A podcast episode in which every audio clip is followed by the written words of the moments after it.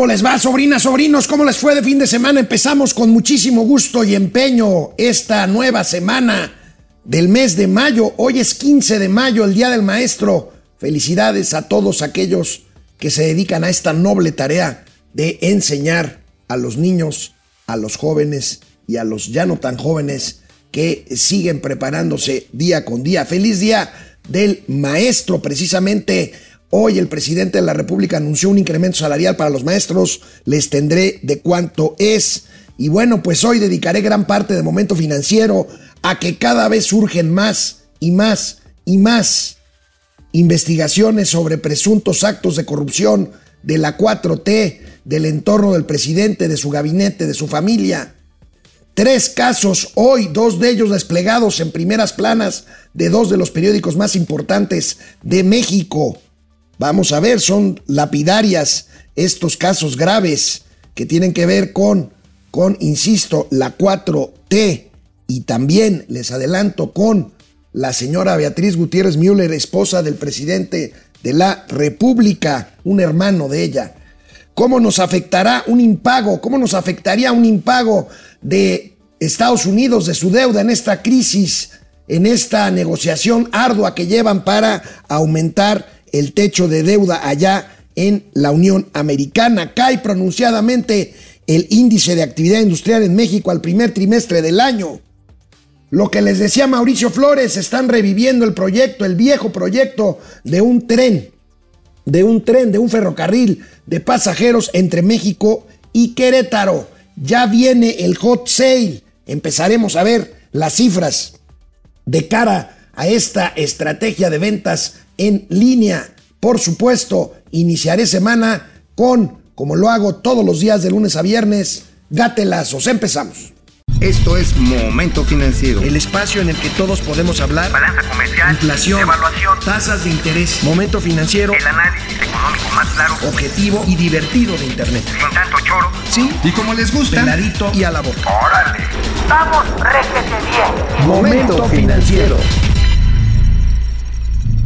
Bueno, pues hoy es Día del Maestro, 15 de mayo, y el presidente de la República llevó a algunos líderes sindicales de las, del CENTE, del Sindicato Nacional de Trabajadores de la Educación, a su mañanera. Todavía no acaba su mañanera, muchísima gente ahí.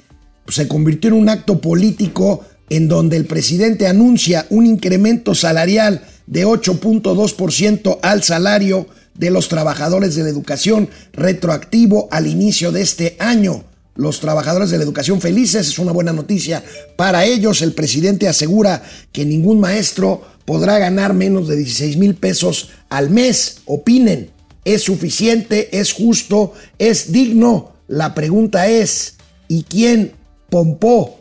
¿De dónde sale todo este dinero? Porque se están comprometiendo cada vez más, cada vez más en aras de estos anuncios espectaculares, que en este caso me parece una buena noticia para el gremio magisterial de dónde saldrá este dinero. Pero bueno, han estado saliendo y les quiero adelantar que seguirán saliendo de aquí a los próximos 10, 13, 14 meses, pues más casos, más denuncias de corrupción, esta que el presidente López Obrador dice que ya no hay y saca su pañuelito blanco. Bueno, ese pañuelito blanco está ya bastante usado y sucio ¿Por qué? Porque pues hagamos rápidamente un recuento. Los sobres amarillos, los contratos a la prima Felipa, los sobres amarillos, por supuesto, con dinero a los hermanos de López Obrador, el tema de Segalmex, el tema de los sobrecostos en las obras insignia de este gobierno, el tema de la red de tráfico de influencias de los hijos de López Obrador, la Casa Gris del mayor de ellos, en fin. Bueno, hoy, hoy dos periódicos dos periódicos, que de hecho son dos de los grandes periódicos de este país, Reforma y el Universal, encabezan sus ediciones con nuevos casos documentados, expuestos a la opinión pública de corrupción en la 4T, insisto, esa que dicen que ya no hay. No importa, insisto, que digan que no hay, no importa que digan que no son iguales. Veamos primero. Reforma.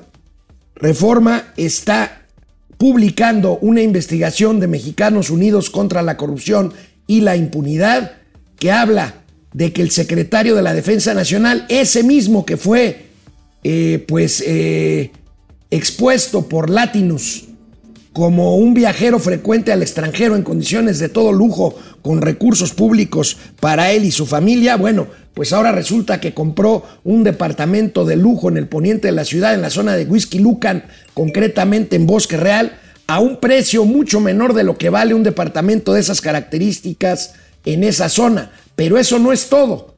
Se lo compró a una persona que tiene una empresa que a su vez es contratista de la Secretaría de la Defensa Nacional. Ahí está la primera plana del periódico El Universal de hoy, pero para que no se lo cuente yo, veamos la pieza de Mexicanos Unidos contra la Corrupción para presentar este reportaje y esta nueva denuncia en contra del jefe del ejército mexicano lleno de privilegios, lleno de actividades, lleno de encargos, lleno de contratos y por lo visto lleno también de corrupción. Este es el reportaje de Mexicanos Unidos contra la Corrupción. Una proveedora de la Secretaría de la Defensa Nacional le vendió al general Luis Crescencio Sandoval un departamento de 407 metros cuadrados en el cuarto piso de un edificio ubicado en el Boulevard Bosque Real del fraccionamiento del mismo nombre en la zona residencial de Lucan, Estado de México. El titular de la Sedena reportó a la Secretaría de la Función Pública que el valor de adquisición del departamento fue de 9 millones de pesos. Aunque Mexicanos contra la Corrupción y la Impunidad corroboró que inmuebles de idéntica superficie y características en el mismo fraccionamiento están valuados en 30 millones de pesos, monto que equivale a 1.5 millones de dólares. El departamento de lujo del general Luis Crescencio Sandoval. Ese departamento tiene tres recámaras con baño, una amplia estancia panorámica de cuatro puntos, terraza con vista al campo de golf, elevador directo al piso, oficina y cuarto de juegos. El edificio en el que está ubicado cuenta con alberca techada, gimnasio y jardines. Mexicanos contra la Corrupción y la Impunidad comprobó que Alejandra Aguilar Solórzano, quien le vendió el departamento a Sandoval, es accionista de Protective Materials Technology SADCB, que es proveedora de la Sedena en la actual Administración Federal. La mencionada empresa tiene como socias a Alejandra Aguilar Solórzano y a su hermana Elisa, cada una con el 50% de las acciones. Ambas son hijas de Alfredo Aguilar Amezcua, un militar retirado que ha fungido como apoderado de la compañía. El 10 de febrero de 2022, la empresa obtuvo un contrato de la Sedena por 319 millones 430 mil pesos para el abastecimiento de 48 mil juegos de placas balísticas. Sin embargo, dicha empresa le quedó mal a la Sedena y se decidió rescindirle el contrato, pues la empresa programó la entrega de placas balísticas para el 10 de junio de 2022, pero la compañía incumplió. Te invitamos a conocer los detalles de esta investigación en contralacorrupción.mx. Pues imagínense nada más, ahí está, ahí está otra más hasta que empecé este programa de momento financiero, la eh, conferencia mañanera seguía, pero bueno, había tantos, tantas personas y tantos preguntones a modo que no había salido este tema. Vamos a ver si sale hoy mismo o mañana. Por supuesto, lo van a negar, como lo hacen todos, sin ofrecer prueba alguna, simplemente la palabra del presidente de la República, pero, pero también en el Universal, en el periódico El Universal, la nota principal aquí no es de Mexicanos Unidos contra la Corrupción, el reportaje, es una auditoría del propio Instituto Nacional para devolverle al pueblo lo robado, una auditoría interna que revela graves inconsistencias en este que es el Instituto para devolver al pueblo lo robado. Se trata de eh, pagos ilegales por liquidaciones, cartera vencida en préstamos que otorga el instituto y un seguro de vida indebido para los empleados. No para la corrupción en el instituto para devolverle al pueblo lo robado que ya se está convirtiendo en el instituto para robarle al pueblo lo devuelto. Vamos a ver qué pasa con esto. Habrá mucho más. Yo tengo información de que hay más, más ahí, incluso de gente vinculada a la familia presidencial. Joven, un joven concretamente vinculado con la familia presidencial que despacha ahí justamente en el Instituto Nacional para devolverle al pueblo lo robado. Pero aquí no para todo. También Mexicanos Unidos contra la Corrupción presenta este trabajo de tráfico de influencias. Dicho y luego negado por un expresidente municipal, ahorita vamos a ver de quién se trata, por un tráfico de influencias reconocido por este funcionario, por este expresidente municipal, ¿de quién creen? De un hermano de la señora Beatriz Gutiérrez Müller, esposa del presidente de la República. Veamos este otro trabajo de, este, eh, de esta institución, Mexicanos Unidos contra la Corrupción y, y la Impunidad, este que ha sido una y otra vez descalificado, lo será seguramente otra vez y varias veces más por el presidente de la República, que simplemente no tiene elementos para desmentir estos trabajos, simplemente saca su pañuelito blanco y dice que en su gobierno ya no hay corrupción. Imagínense nada más, hermanos del presidente de la República, hijos del presidente de la República, cuñada del presidente de la República, sobrinos del presidente de la República y ahora sale por primera vez a relucir en un caso documentado como el que vamos a ver, la ahora esposa del presidente de la República, la que no se quiso nunca llamar primera dama, pero se comporta como si lo fuera. A mi amigo Rodrigo Gutiérrez Müller, hermano de nuestra, nuestra primera dama del país, esposa del presidente de la República, gracias por tu presencia. Valoro mucho que me hayas acompañado a Hacienda Federal para lograr esos 25 millones y el refinanciamiento de la línea global para el municipio de Tamazula. Francisco Javier Álvarez Chávez, exalcalde de Tamazula de Gordiano, una pequeña localidad al sureste de Jalisco, reconoció que Rodrigo Gutiérrez Müller, cuñado del presidente López Obrador, lo acompañó a gestionar ante la Secretaría de Hacienda 25 millones de pesos. El dinero fue solicitado ante las autoridades federales y autorizado en diciembre de 2018, en los primeros días del gobierno de López Obrador, y sirvió para pagar un adeudo con una empresa contratista de luminarias, según relató el propio alcalde en una sesión pública de ayuntamiento. Rodrigo Gutiérrez Müller es hermano de Beatriz, esposa del presidente. Además, desde el 2013 es integrante de Morena cuando aún era una asociación. Según el exalcalde de Tamazula, un municipio de apenas 30.000 habitantes, la gestión ante Hacienda fue para que Banobras le ampliara una línea de crédito con el que libró una demanda por el arrendamiento de luminarias. Aunque al ser cuestionado por Mexicanos contra la Corrupción, negó todo. ¿A qué se refería usted con que lo acompañó en esa ocasión eh, Rodrigo Gutiérrez Müller a, Hacienda, por favor. Mire, en el tema de, del presidente de la República hay una carta que no se pueden meter los, los familiares. ¿Sí me entiende? No, no, no le, no le entiendo, perdóneme. Que el presidente de la República emitió una carta donde ningún familiar puede meterse. ¿Sí me explico? Pero usted, digo, usted en su informe de labores, como le comento, el, en septiembre del 2019, usted hablaba de que lo... No, yo no, yo no dije eso. Está, está el video, perdóneme. De, sí, pero... Textual dice a mi amigo Rodríguez Gutiérrez Müller, hermano de nuestra primera dama del país, esposa del presidente de la República, gracias por tu presencia y valoro mucho que me hayas acompañado a Hacienda Federal para lograr esos 25 millones y el refinanciamiento de la línea global para el municipio de Tamazula. Digo, eso es un video... Él no entró Hacienda. Él no entró a Hacienda Federal.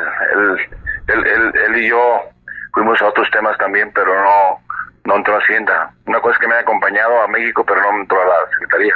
Bueno, eh, le digo porque usted hace el reconocimiento de que lo acompañó. A lo mejor lo interpretó mal. Eh, ¿Pero a qué lo acompañó? ¿A qué otras gestiones hizo usted? Amigo, este, sí le pediría, pues, yo ya no estoy en la función pública y, y me respete esa parte. El contrato mediante el cual Banobras autorizó ampliar la línea de crédito al municipio de Tamazula fue firmado en la víspera de Navidad de 2018, cuando apenas habían transcurrido tres semanas del actual gobierno federal. Revisa esta investigación en contralacorrupción.mx.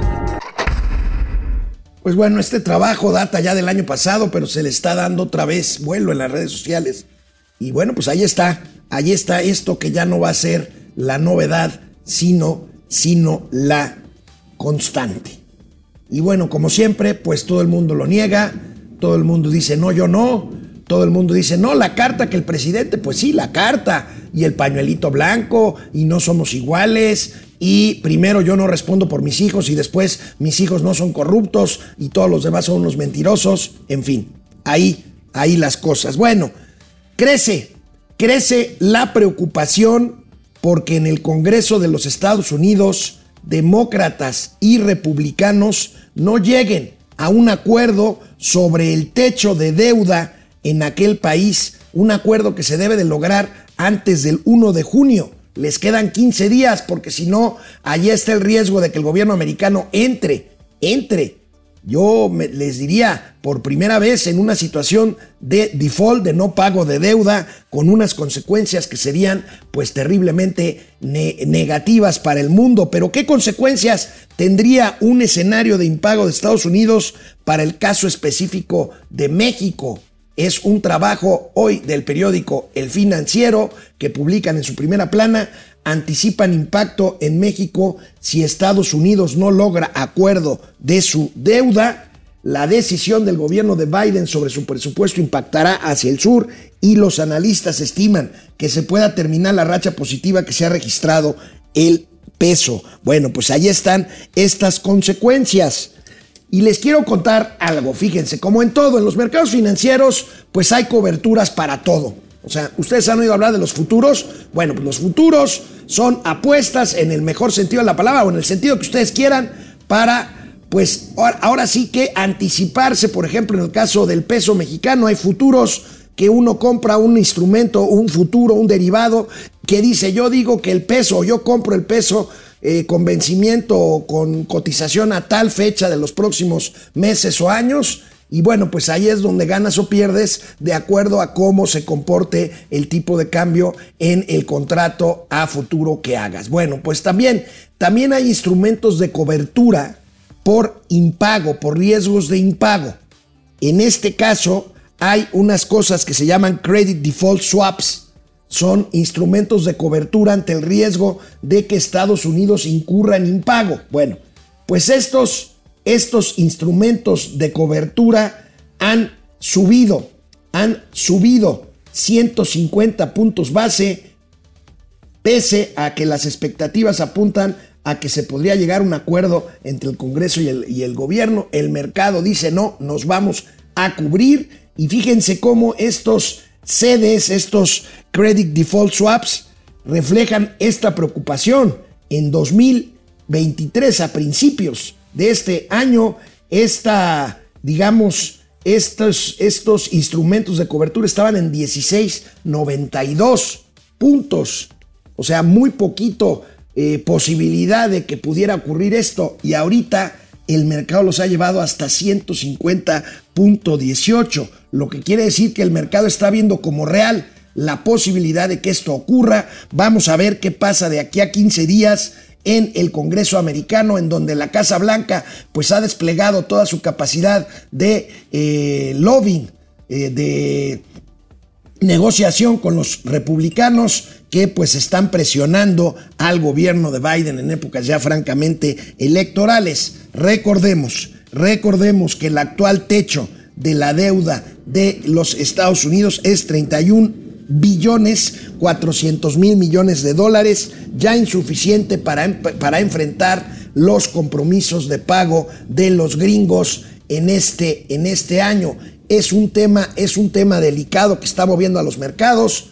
Yo insisto, en lo personal, en lo personal, y esta es una opinión personal, creo muy complicado un escenario de impago de deuda por parte de los Estados Unidos y por lo tanto creo que por muy cara que sea la negociación para el gobierno de Joe Biden, pues tendrá que ceder en algo para evitar pues una catástrofe financiera en su gobierno que implicaría este impago. Yo la verdad francamente creo que la negociación pues les va a salir carita, los republicanos están apretando para que así suceda y finalmente se llegará a este a este acuerdo.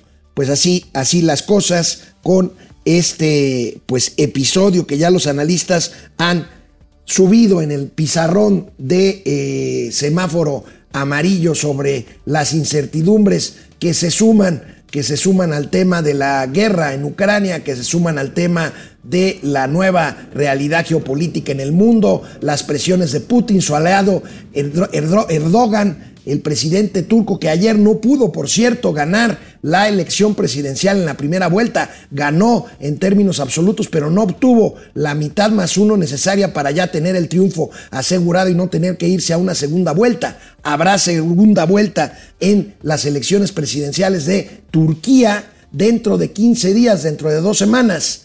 Er-, er-, Erdogan es un presidente aliado de Putin que ya lleva 20 años en el poder en Turquía con una buena base popular, pero que no le alcanzó, no le alcanzó con la mitad más uno para poder asegurar su reelección al frente del gobierno turco, insisto, aliado de Vladimir Putin y completamente con una política antioccidental.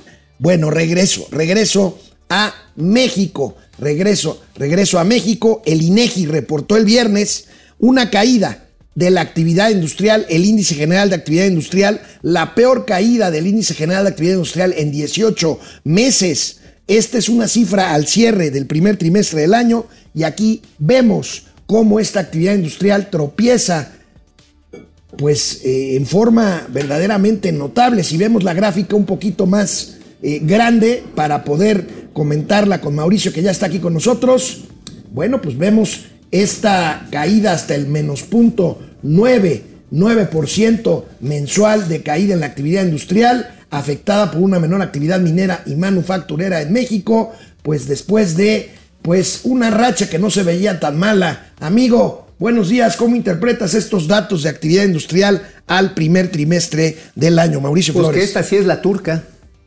¿Qué tiene que ver la turca? Que habla de la... Sí, no, pues ahora sí nos dejaron caer la turca. Pero a ver, eh, hay un efecto estacional, sí, pero también es cierto, pero exagera. ¿No? ¡Ah, caray! A huevo, sí. chismoso? Mil chismoso, a huevo, sí, mira. A ver, ¿qué, ¿dónde cayó la Semana Santa? En abril. En abril, bueno, pero empiezan a pararse las actividades económicas, sobre todo las manufactureras, a partir del final de marzo. ¿Qué crece en ese periodo? Los servicios, usualmente, hotelería, restaurantes, etcétera, etcétera. Sin embargo, que se haya caído todo marzo significa que además hay un problema ya detectado de demanda. Como ya lo hemos venido diciendo, la inflación está mermando al consumo. Ajá, de entrada.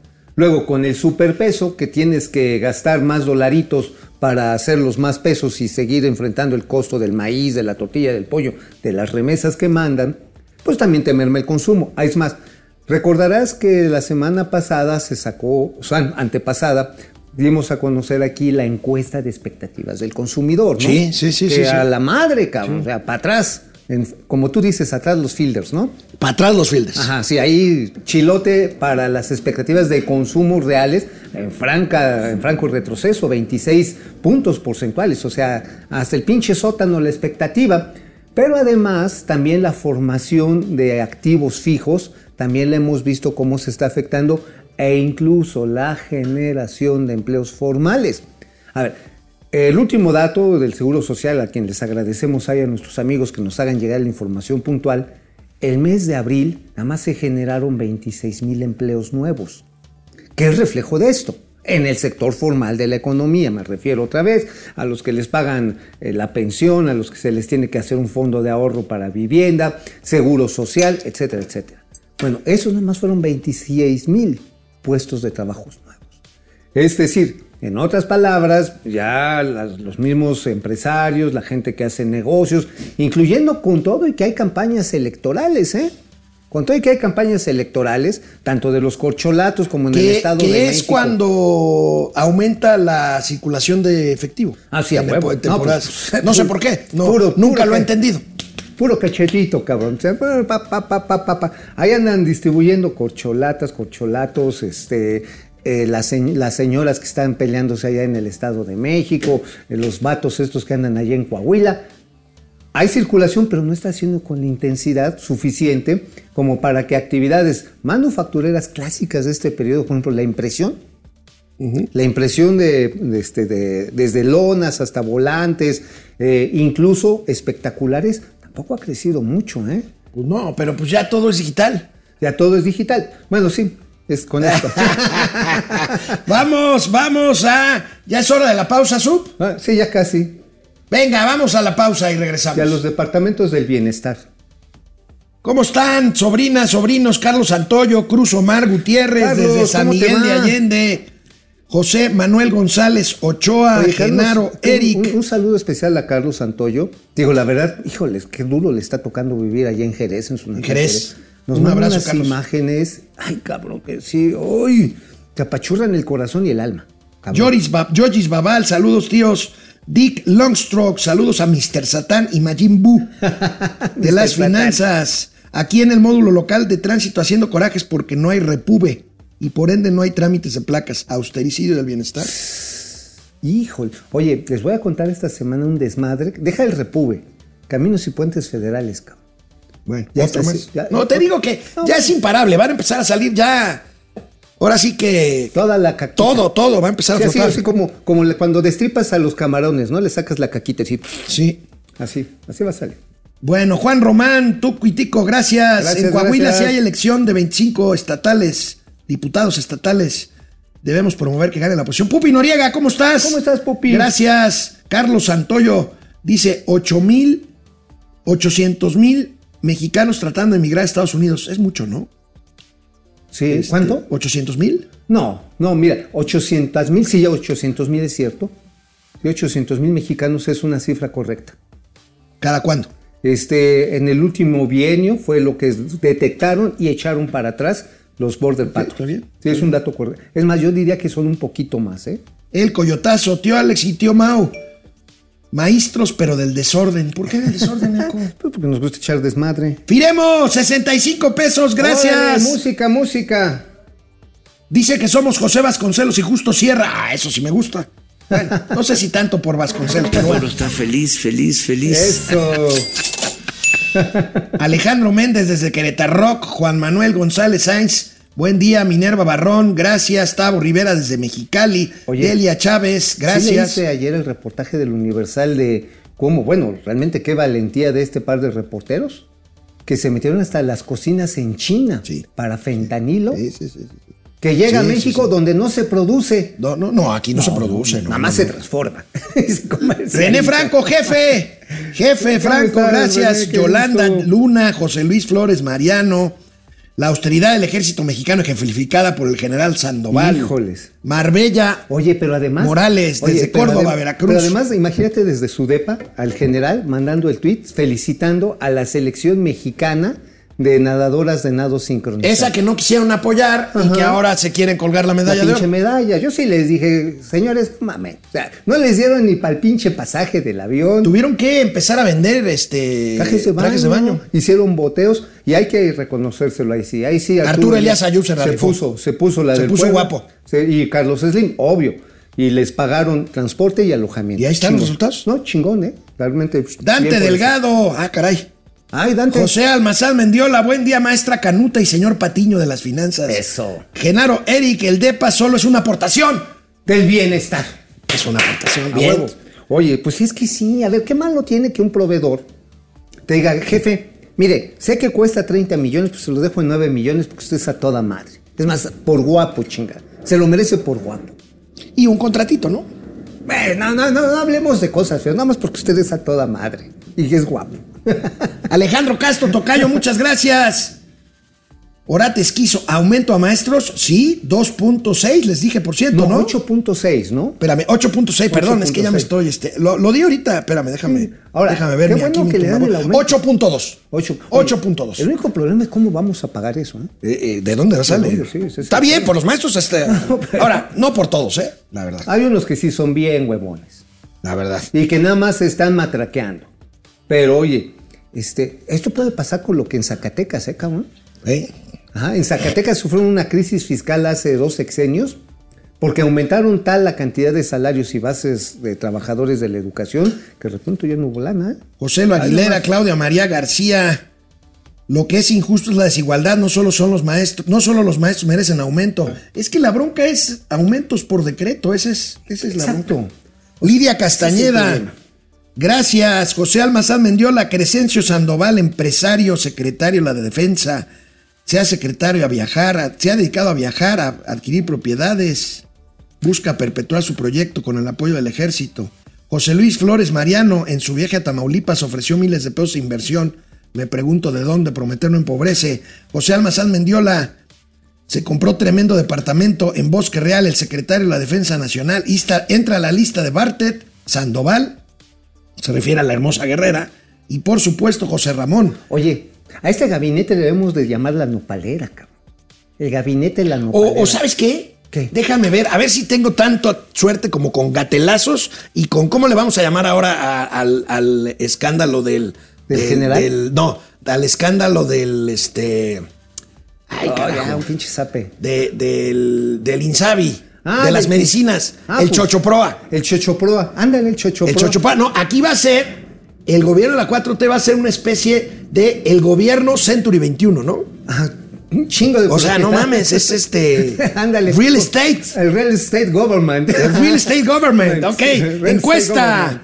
Encuesta. ¿Es justo el aumento del salario para el gremio educativo? Claro que sí. Primero los maestros, 5%. Por supuesto, lo que necesitamos para mejorar la educación, 19%. Claro que no, es solo una medida electorera, 76%. Pues es cierto, es electorera. Vamos, pues sí, más allá de que sea justo o no, que se necesite o no, es una medida Sí, electorera, claro, ahorita claramente. va tirado a tumbar Bueno. la elección en el Estado de México. Vamos con otros temas. Venga, Vámonos. Perdón por habernos tardado, pero es que nos están tocando la puerta unos que me dice el sub que son, este, vienen vestidos así como de verde olivo. Verde olivo, que sí. Que si Militares aquí- con tenis. Oye, pero que aquí- si aquí venden un departamento. Digo, Vara, vara, vara, vara, vara, vara, vara. sí, vara, vara, vara, Lo vara. estamos viendo, a ver, igual. al Bueno, rato rápidamente, amigo, antes de ir a tus calumnia, ¿Qué? a tu calumnia. ¿Qué onda? Ya ¿Qué? lo habías comentado. Están desempolvando el viejo proyecto, porque no es nuevo, No. del ferrocarril de México a Querétaro. Así es, así es, Y amigo. bueno, parece que sí va a estar, por lo bueno, no, no lo van a construir, pero parece que sí van a hacer lo que no hicieron con el Tren Maya, que son estudios. Ándale, eso y es entonces, correcto. eso, eso es correcto. Esta es la nota, coméntala, por favor. sí, el proyecto ejecutivo, ahí está. Proyecto de la ruta ferroviaria CDMX comienza a rodar. A ver, eso es muy interesante porque eh, la Secretaría de Infraestructura, Comunicaciones y Transportes, pues se lo está tomando en serio. O sea, no es que se, no se lo hayan tomado en serio en la primera etapa del tren, la primera. Ya eso es un desmadre. Pero en el caso del México Querétaro, lo que están haciendo es el proyecto ejecutivo. ¿Qué es el proyecto ejecutivo? Es aquel que va determinando no solamente el trazo, sino ya definiendo una serie de características constructivas y además la suficiencia, la, la suficiencia presupuestal y la viabilidad de inversión. O sea, esto pasa por Hacienda. Ahora, no va a ser un tren propiedad del Estado. Ojo, esto es muy interesante. A ver, a ver, a ver. ¿Se lo van a dar la IP? Es una asociación público-privada. Una APP. Claro. ¿Y por qué no hicieron lo mismo con el Tren Maya o con el Chaifa? Pues por mamones. O sea, ay, no, el Estado es autosuficiente y bien chingón. Güey, aquí hay que reconocerle a Jorge Nuño que a diferencia de los chamanes, de los chaneques y de toda la brujería que hay en torno a la 4T, Pero te tengo una mala noticia. dámela. Pégame. Maltrato. Si gana la Sheinbaum, van a crear los ferrocarriles del bienestar. Ah, no, Y bueno. esa empresa la va a dirigir Manuel Barney. Manuel Bar- Y ya No, se Andy, chingaron los, los Andy. y ya se, se habrán chingado los este los, que inviertan en el tren México. Bueno, pero ¿sabes Querétaro. qué? Yo creo que es buen negocio para Andy. Imagínate vender los pinches rieles, cabrón. Sacarle un Diego. Ahí por cada rielecito, güey, no mames, ya me vi, carnal, ya me vi.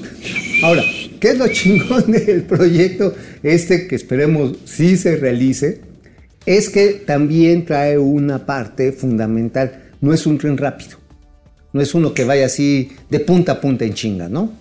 No te lo meten y te lo sacan. O sea, ¿cuánto se va a echar de aquí a Querétaro? Se va a echar como una hora y media, va a tener alrededor de cuatro estaciones, Ajá.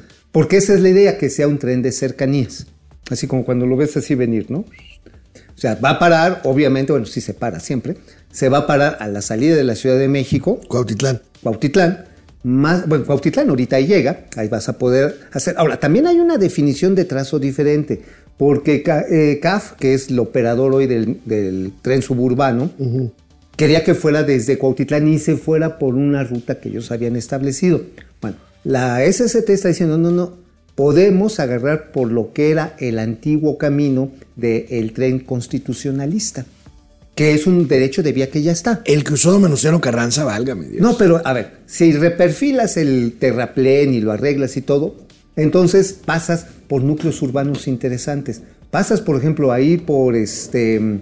¿Cómo se llama el que está antes de, Querétaro? Querétaro, este lugar bien bonito, San Juan del Río. Puedes llegar por San Juan del Río, no directamente sobre el curso de la carretera o al lado, sino que llegas previamente cruzando este, eh, la, bueno, ahí está Comanjillas, hay varios poblados en los que puede parar que son industriales. Incluso sabes dónde pararía? En Tepeji del Río, carnal. Tepeji, que es una zona industrial. Y que está creciendo. Entonces, te harías hora y media.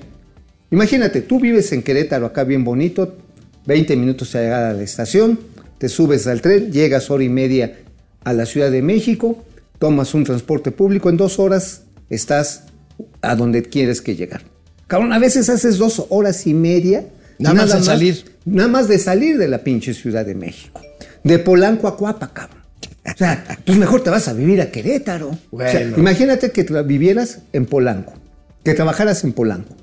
Pues ¿para qué chingados ya vives hasta Casa de Juan de la chingada?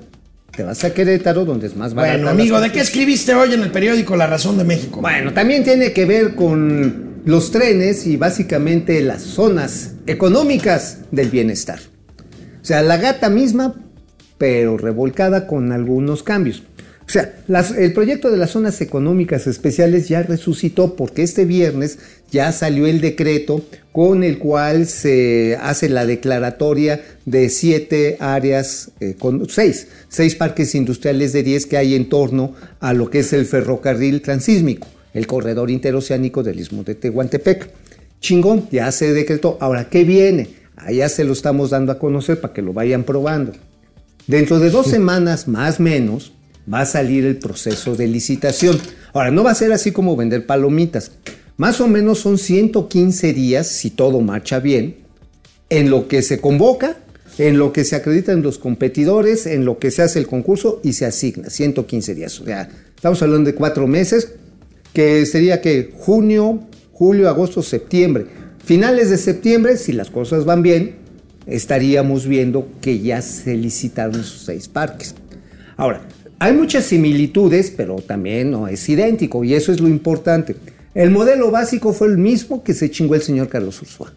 A Carlos Ursúa le dijeron, güey, mira, aquí hay 2.500 millones de dólares que ya están metidos, ya quieren, ya quieren comprar en estos seis, porque ahí sí eran seis eh, polos de desarrollo. Aquí le dicen polos desarrollo del bienestar, para el bienestar.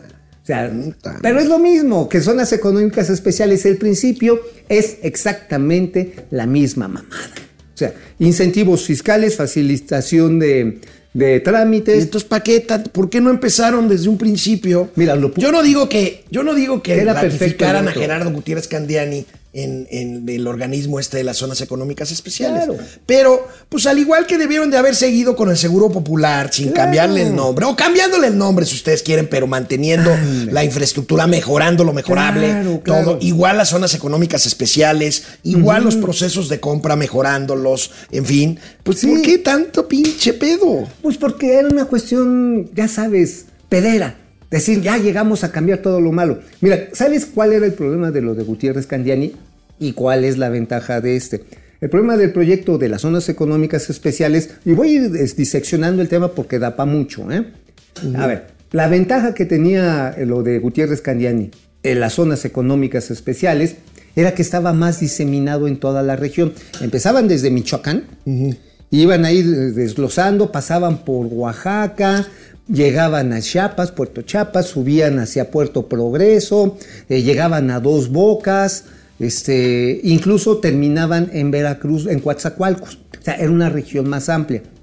Aquí la ventaja que tiene es que está más concentrado sobre un solo riel. A ti que te conoces muy bien lo del riel, El cambio de riel. Ajá, un cambio de riel, va sobre un solo riel y que está más concentrado y focalizado. Tiene dos puertos de salida. Pero voy a hacer un análisis. Es más, hoy en la mañana ya estuve haciendo la primera criba de datos. ¿Quién de los dos ofrece más incentivos a la, invers- a la- a la inversión privada? ¿Quién? Ah, eso, pues me voy a spoilear, pero mira, lo que sí traigo ahí en la columna es un pinche chisme bien bonito. Échenla otra vez, échenla. En el último. Mira, dice, muerto el Insabi, ¿quién compra en el seguro para el Seguro Social. Bueno, este cadáver exquisito ya está ahí puestísimo para ver quién se lo quiere chingar.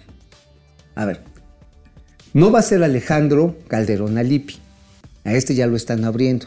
El que se está metiendo con Toño para agarrar el negocio es el equipo de Sue Robledo. Pero hay un señor que es el encargado de compras, que por cierto trabajó en el Instituto Nacional Electoral con Lorenzo Córdoba. Luego entró un ratito a la Secretaría de Gobernación y dijeron, no, mijo, tú eres bueno para mover la lana, éntrale a las compras del Seguro Social. Y este director de compras, ahorita les digo el nombre, lo que pasa está en que ya sabes que luego ahí mis, este, mis, eh, mis editores de, de, de la, de la razón les da, les da culit, perdón, les da miedito este, comentar algunos temas que ya sabes que, este, que, ya sabes que a mí me gusta meter, este, meter calambres. Sí. Entonces como que lo quitaron. Pero está en el portal de Luis Cárdenas y está en otros periódicos, ni se apuren. Entonces me voy a seguir sobre ese pinche tema. Bueno, resulta que hay un personaje bien interesante que está nada menos ni nada más ahí en la dirección de Abastos y se llama Jorge de Anda García. Jorge de Anda García es el que va a traer toda la piñata, cabrón. Entonces, el asunto está en que a Zoé Robledo, le estamos diciendo de antemano, centraliza las pinches compras, porque si se las dejas a este amigo nada más, va a ser algo bien chistoso. Va a empezarlas a distribuir nada más ni nada menos que en la franja, que en la franja de los que compran a nivel descentralizado en las delegaciones del Seguro Social. ¿Y qué pasa en las delegaciones, cabrón? Dicen, no, es que no hay aspirinas, güey. No llegó el paracetamol, no llegó el, este, las mentafa, ¿cómo las estas que sirven para adelgazar, eh, para controlar el- Anfetaminas. Anfetaminas, sí. No llegaron. Puta, ¿y cuánto cuesta comprar una caja de aspirinas? No, güey, como mil pesos, pues cómpralas porque es en chinga. Ahí es donde se anida la pinche corrupción. Porque empieza a ser Oye, pero no que ya se basó, ¿eh? Pues sí, por eso ahorita lo que debes amarrarle las manitas al señor de Anda García. Pues mira, ya acabó, ya acabó la, compa- la- comparecencia, la, La conferencia. conferencia. mañanera y pues hasta donde veo no habló el presidente del departamentito que se compró mi general Sandoval. Oye, ¿ya Vamos viste a lo ver. que comentó ahí este, el secretario de Gobernación en Milenio? Que nos amenaza con seguir con las mañaneras. Bueno, no que nos amenaza. Pe- pero más cortitas, ¿no? Sí, no, pero además, este, pues ¿qué haríamos sin las mañaneras, carnal? Quién sabe, pero bueno, yo sin entrar en mayor detalle porque ya se nos acabó el tiempo, nada más les voy a decir algo. ¿De qué escribí hoy que es lunes? ¿Qué escribí? Nada más les voy a decir algo. Escribí sobre Hugo López Gatel y puse y argumenté lo que ustedes ya saben y ya me han escuchado. Hay que solicitar, hay que exigir cárcel a Hugo López Gatel por incompetente, por omiso, por mentiroso y por farsante. Pues sí. Nada más. Oye, 800 mil muertos. y hay muchos chairos que salen a defenderlo, ¿eh? Aunque se les haya muerto la abuelita, el hermano, o sea, que no tengan ni pinche papel del baño en los hospitales. Qué manera de ser arrastrados, ¿no? Me contaban el sábado en una comida de amigos de una persona, de una mujer joven, 30 años. Se está muriendo de cáncer. Lo más probable es que no la pueda librar. 30 años. ¿Por qué se va a morir? Porque se le interrumpió su quimioterapia por escasez de medicamentos después de la pandemia. Esta señora debería estar ya, como dicen, remisa a estas alturas de la vida, tocando su campanita, liberándose del cáncer y lamentablemente no va a ser así. ¿Por qué? Por lo que pasó. Exactamente. Entonces, ese es el costo del doctor muerte. Vamos a comentarios, Vámonos. regresamos con gatelazos. Bueno, Orates quiso, cayendo Putin, caen los dictadores de América Latina. Dicen que Putin está enfermo, ¿verdad? Sí, sí, Bueno, sí. es que mira, hay tanta propaganda que yo ya no creo nada. Ahora, ciertamente acuérdate que la última vez que apareció en una conferencia, ya se le veía bastante madreador. Bueno, el poder no acaricia, güey. Ah, no, pues sí, pues por supuesto. No, y también te inflama. También te hace sentir que eres quiso. La 4T se está cayendo a pedazos. López está completamente solo. ¿Tú crees? No, no, tiene al ejército, cabrón. Marco Reyes, Mauricio en lunes. Voy a tener que agradecer de rodillas a la basílica. Sí, es que sabes que grabamos el programa que sale hoy en ADN 40. Va a estar bien chingón, ¿eh? Bien chingón. ¿Sabes cuál tema tocamos? ¿Hoy en la noche? Hoy en la noche. El tema de la de reducción del horario de trabajo La billetera. en la billetera. Está, está A chingón. las 11, ¿no? Poli- 11.45. Ya es medio tarde, pero súper polémico el tema, ¿eh? Danger Vila Go MX. Or- eh, otro aumento de dos pesos en todos los productos en las tiendas. Es que la inflación, pues no, no cero. No, no. pues, Javier Jasso desde Torreón. Javier. Pierre del Rosario desde Tampa. Pierre. Connie Ortiz desde Monterrey. Rubén Gracias, Pérez gracias. Andrade. La corrupción ni se crea ni se destruye, solo se cuatro transforma. No. Bueno, Javier Salinas, Carlos González, por el bien de todos, primero los pobres. De Los pobres de mis hijos, parientes y compas. Jacob Frías. Héctor Mancera, Mini Mimi. La corrupción a todo en este gobierno de maldición, sí. Leti Pineda, Alex, creo que México va hacia una dictadura. Por, fa- por favor, dame tu opinión honesta. Leti, yo creo que hay tentaciones autócratas en este gobierno y en muchas cosas sí te podría decir que hacia allá iríamos si no fuera por la esperanza de dos cosas, te voy a decir. El voto ciudadano, elecciones limpias y una corte de justicia, una Suprema Corte independiente sin que le ponga la bota o el zapato el presidente en el Por cuello. eso se quieren chingar a la corte. Ahora, otra cosa, no es nada más el voto, carnal. Ya aprendimos a salir a las calles. Ah, eso también. la- o sea, ya a ver, también. ahora sí, putos, ¿qué? ¿Qué? ¿Qué de qué? Bueno, Simili 4, pues no que hoy sí va a estar el tío Mao, ahí está. Aquí estoy. Digo, llegué tardecito porque estaba haciendo mi comparación Oh, de la costos-beneficios de, la- de las, de las zonas económicas espaciales y de la, de, ¿cómo se llama? Polos de, de desarrollo del bienestar. Gustavo Velasco, Javier Salinas, Jacob Frías, José Manuel González Ochoa. ¿Qué diablos hace el tío Mao en momento financiero el lunes? Pues es que, Lunes. ¿verdad que sube el rating los lunes sin Mauricio este A sub? huevo, a huevo, sí. Sí, sí. Octavio de Nusi Ascanta Ramos, gracias. Guille Sánchez, Sandra Aguirre. Cuéntenos el porqué de los bajos precios de maíz y trigo. Hijos, me voy a spoilear mi propia columna, pero ahí les va rápidamente, porque esa es para mañana, ¿eh? Hay dos factores. Uno, está bajando el precio internacional porque hay sobreoferta a nivel mundial, hay, hay cosechas históricamente altas, pero ¿Con también- todo y que Ucrania está en guerra? Sí, sí, no, pues precisamente otras zonas grandes Se pusieron a producir. Se pusieron a producir, dijeron, el de- precio está chingón y obviamente en el mercado se mueve mucho por volumen. Y este volumen de las cosechas de la temporada de invierno bajaron el precio muy cabrón. Y en México el esquema de subsidiariedad o de mendicación, voy a decirle así, de apoyo a los pequeños productores, hizo que también pues, creciera mucho la oferta. Por ejemplo, en Sinaloa la producción histórica es de 6 y medio millones de toneladas nada más en Sinaloa. Entonces llega el gobierno con su batea de babas, dice, ah, te compro un millón de toneladas. Dices, no seas mamón, güey. Me faltan otras 5 millones. Bueno, te compro un millón y media. Güey, te siguen faltando cuatro y medio millones de toneladas. Y además, el efecto del superpeso. Pero mañana les platico en la Ok, columna. mañana lo comentamos. Fernando González, Luis Alberto Castro, Sandra Aguirre, Genaro Eric. Muchas gracias. Encuesta, terminamos. ¿Es justo el aumento al salario para el gremio educativo? Claro que sí. Primero los maestros 12%, por supuesto. Lo que necesitamos es mejorar la educación 14%. Claro que no, solo es una medida electorera 74%. Y Firemo se mocha con sus tradicionales 25 pesos. Giremo, muchas gracias. Esa es una caguama. Ah, no, es una caguama. Son aportaciones. Ahí está la musiquita. A fin de mes yo les informo. Eso, Bueno, vamos gracias, con gatelazos. Vámonos, vámonos. Bueno, primero que nada, Internet ya hizo su magia de volada. A ver. Porque, ¿se acuerdan de Angélica Rivera cuando la agarraron con la Casa Blanca? Ay, sí, cabrón. Bueno, la gaviota, ¿no? La gaviota. Ya Internet hizo su trabajo y ya sacó su primer meme después de la casa de Sandoval ahí A en ver. Bosques del Real. El depa, Ahí está. el depa lo compré con mis ahorros de toda la vi- vida. Y además conseguí un descuento de 21 millones porque gano menos que el presidente y yo no tengo uno de 200 en la cartera. Qué bárbaros, qué, qué, qué rápidos, ¿verdad? no mames, internet nunca te No, mueras. no, no, cabrón, nunca te mueras. Bueno, ya decíamos que el presidente de la República está enojado. Está enojado y pues cómo no, con todas estas cosas que Pero está salen. enojado con la vida, ¿no? Pues sí. Pues porque no le salió el...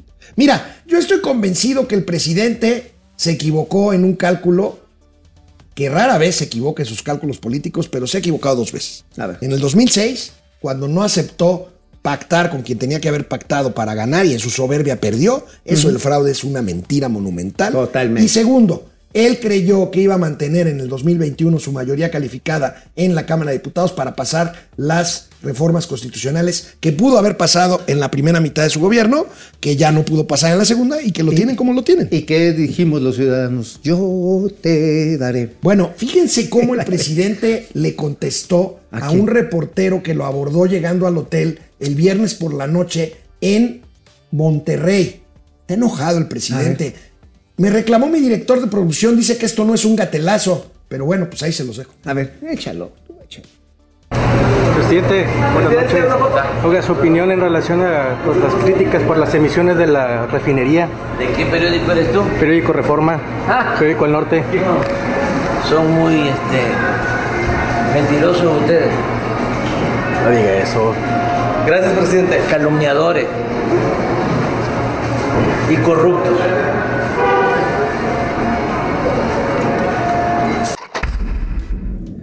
Oye, ¿Es un gate- es un gatelazo? Sí, sí, a huevo. Oye, ¿por qué no viste los que iban atrás? Traían las mochilas del bienestar, cabrón. O- oye. A ver, échenlo otra vez, echen la última parte. O sea, A ver, pues, las bonitas mochilas del bienestar. A ver, bueno, ahorita que lo. Porque, digo, dice, ah, ma, ah, corruptos. A ver, ¿de a cuántos son los billetes de a milagro? Híjole. no, Güey. y- oye, el reportero ya Ah, bueno. sabía lo que iba. Oiga, no diga eso, presidente. No, corrupto. Corrupto. Bueno, ya lo tenemos, Good Soup. Venga. Ver, otra vez. Vean ustedes las mochilas del bienestar. ¿Eres tú? Periódico Reforma, Ah. Periódico El Norte. Son muy este, mentirosos ustedes. No diga eso. Gracias, presidente. Calumniadores y corruptos.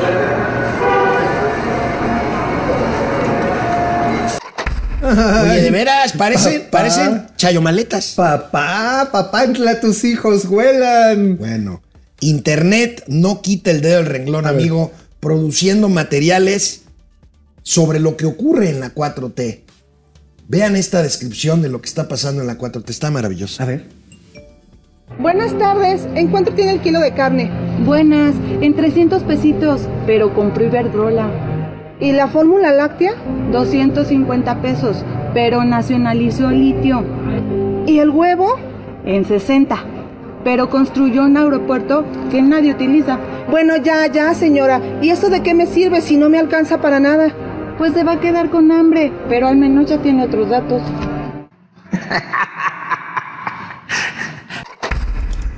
No mames, internet, nunca te Nunca mueras. te mueras, amigo. No mames, oye, qué verdades tan contundentes, ¿eh? Oye, mañana les vamos a platicar los límites de esa política agropecuaria que ahorita está, bueno, aguas.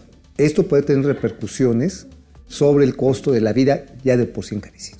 Bueno, amigo, gatolazos corcholateros. Viene, viene, ¿qué? ¿Hasta ¿Qué? dónde son capaces de llegar? Es que ve, pues ahí Marcelo y. Sheinbaum, pues con sus puestas en escena, ya A ver, sabes. a ver, a ver. Todo tiene que ver con bailar. Sus performances. A ver, ¿quién baila más bonito? Woo, woo, woo, Woo!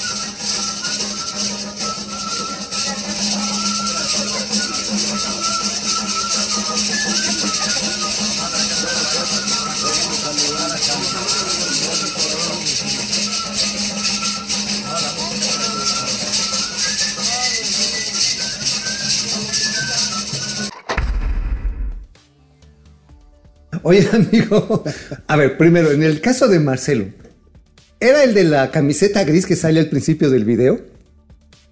Yo me confundí. Pues sí, Sí, no sé. porque sí está timboncita. Ya después dije, ah, chinga, ¿a poco? ¿A qué hora se cambió la sudadera? Este se puso una guayabera.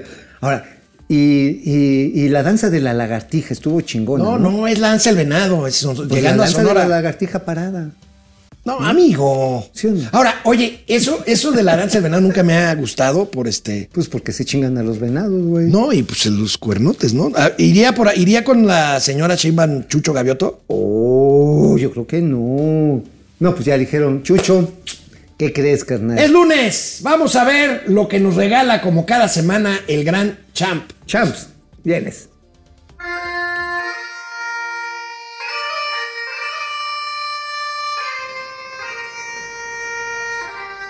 Chams, te toca a ti dar el servicio. La verdad me parece un poco ridículo hacerle un funeral a cada idea que fracasa. Vas. Apúrese. Muchachos, un, dos, tres.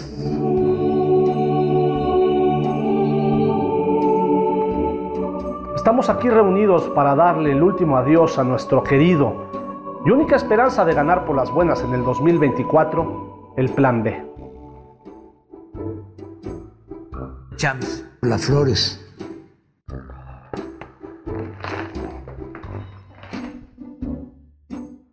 Listo, ya nos podemos regresar a trabajar. Quiero decir algo también. ¿Qué te puedo decir? Que te extraño. Fue muy poco el tiempo juntos. Ya, ya. Regresa. Vean el lado positivo, señor. Aquí termina un capítulo que nunca lo favoreció. ¿Cómo está eso? Pues es que la gente quiere mucho al INE. Sí, sí, algunos sí. Y además era una contradicción. ¿Quién fue el que se quejó para que el presidente no metiera su cucharota en todas las elecciones? Yo fui. Ya ve, siempre es cuando le conviene. La gente ya se dio cuenta. ¿Y ahora? ¿Cómo van a ganar estos? Pues a lo mejor si se pusieran a trabajar. No trabajan. No, pues entonces iba a estar más difícil.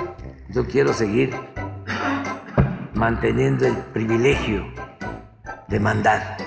Yo no quisiera hacer aguafiestas, pero sin su plan B, sí se ve muy complicado. Ahí viene el C. Habrá que comprarle más flores para enterrarlo también.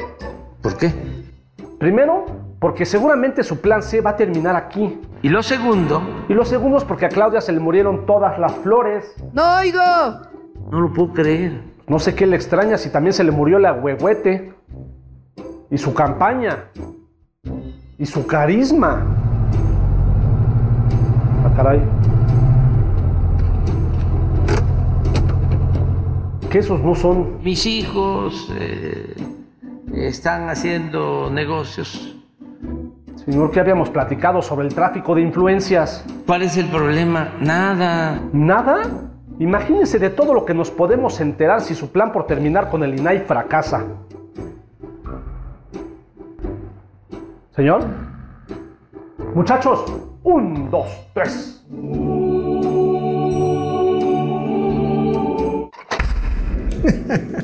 Qué bueno es el champ. Oye, no mamar.